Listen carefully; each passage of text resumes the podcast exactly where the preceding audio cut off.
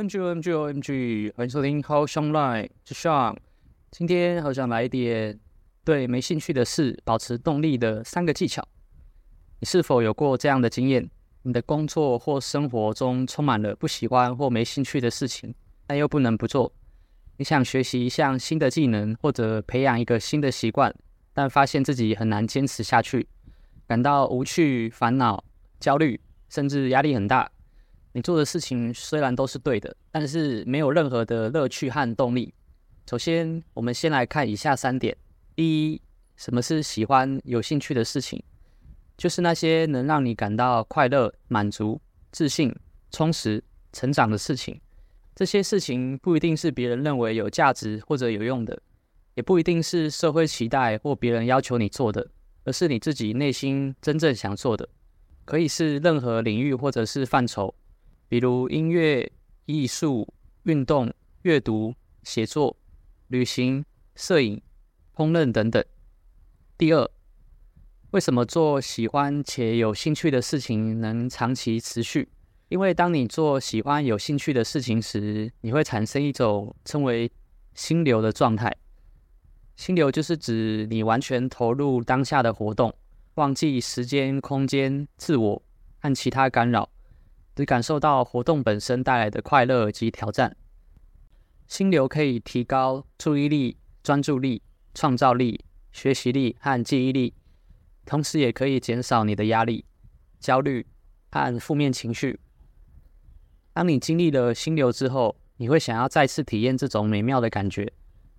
所以你会更加积极地寻找和参与喜欢、有兴趣的事情，从而形成一个正向循环。第三，如果被迫做不喜欢的事情会怎样？如果你只是因为外在的压力或者期待而逼自己做某些事情，即使这些事情是对的，但是如果你没有内在的动机和兴趣，你很难享受过程和结果，严重甚至可能导致忧郁、焦虑、失眠、身体疼痛、心理和生理的问题。这些问题不仅会影响我们的工作表现。和人际关系也会伤害我们的健康和品质，最终导致放弃或身心俱疲。根据一项调查，有超过六成的台湾上班族表示自己的工作不满意或不快乐，而另一项研究则发现，长期处于不快乐的状态会增加罹患心血管疾病、癌症等的风险。你会觉得无聊、累、沮丧、挫败，甚至感到抵触和反感。那么，如何对没兴趣的事情保持动力呢？这里有三个建议和技巧。技巧一：找出事情背后的目的和意义。我们不喜欢一件事情，是因为我们没有看到它背后的意义。我们可能觉得它是无关紧要的，或者是与我们的目标无关。有时候，我们做一些事情，并不是因为我们觉得有意义或者有趣，而是因为我们觉得它是必要或者是有责任的。例如，我们可能不喜欢上班，但是它可以赚钱生活；可能不喜欢写报告，但是你知道这是为了向老板展示你的工作成果。你可能不喜欢运动流汗，但你知道这是为了自己的身体健康。我们可能不喜欢打扫房间，但是我们知道它可以让我们住得更舒适、卫生等等。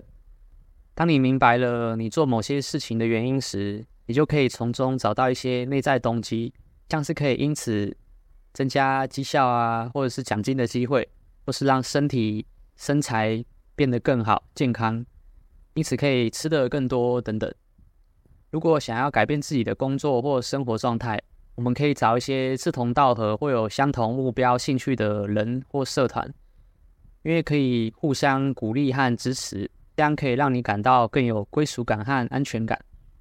那如果你想要学习一项新的技能，你也可以。每天记录自己的进步，和别人分享，也可以让你感到更有动力和自信，也可以增加你的成就感和满足感。因此，我们可以寻找这件事情与你的价值观和兴趣的相关性，并专注于他们，并且想象这件事情完成后带来什么好处和正面影响，并把它们视为一种奖励。那也可以寻求他人的支持和鼓励。并分享你的成果和感受。技巧二：把你没兴趣的事情变得有趣。有时候我们做一些事情，并不是因为觉得它有意义或有价值，而是因为我们觉得它们有乐趣或者有挑战。我们可以尝试把没兴趣的事情与有兴趣的事情结合起来，比如在读书时听自己喜欢的音乐或 Podcast，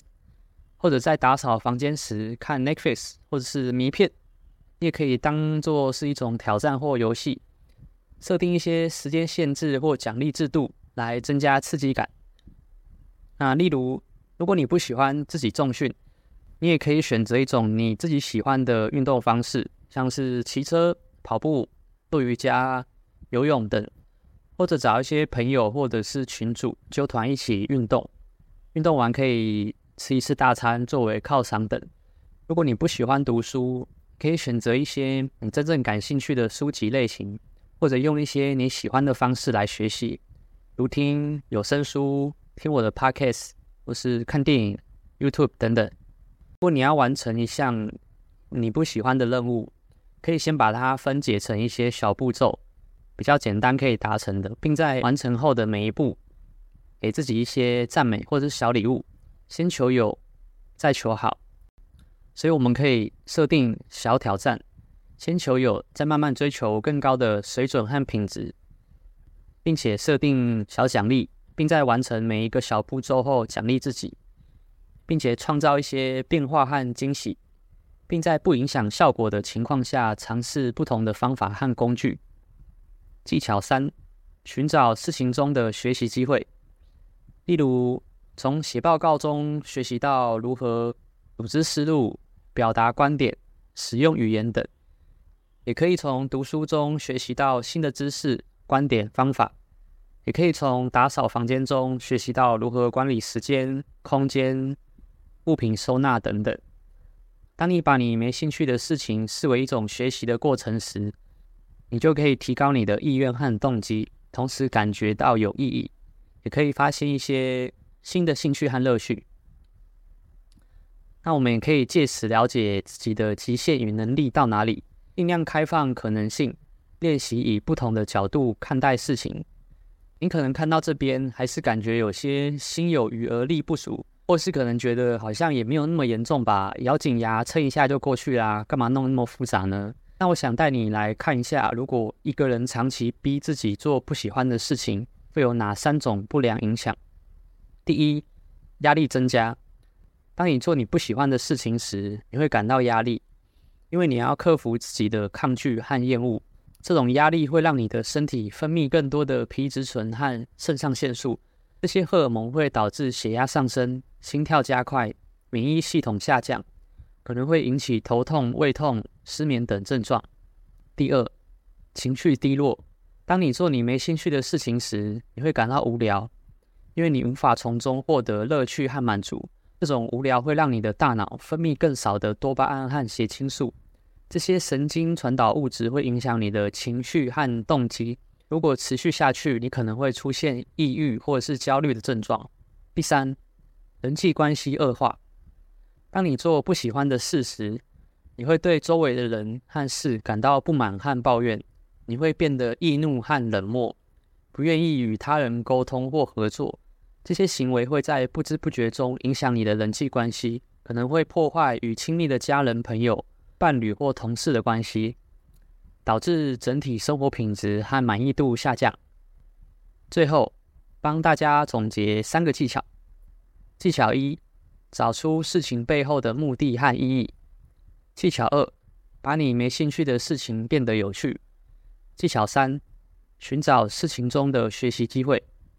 长期做不喜欢的事，对身心及生活各个面向的不良影响是多方面的，而且是相互影响的。如果你不想让自己无意识地陷入这种困境，你需要及时、有意识地调整自己的心态和行为，找到自己真正喜欢的事，这样你才能保持身心平衡，生活丰富、幸福快乐。当然，我知道人在江湖，身不由己，并不是所有人都适用于这些方法和技巧。即便很多事情与道理本身我们都清楚明白，但知道就是做不到。这也不是你我或是谁的问题，而是人之常情。我们只需要看见并接纳，并给自己时间，这只是作为一种不同的观点与角度的提醒，希望以此来尽可能的让有需要的人能够得到帮助和启发。今天的分享就到这边，如果有其他想法或建议想分享，都欢迎留言或私讯告诉我。喜欢或觉得有帮助，也可以帮我按赞或分享，是对我最好的支持和鼓励。我们下次见，拜拜。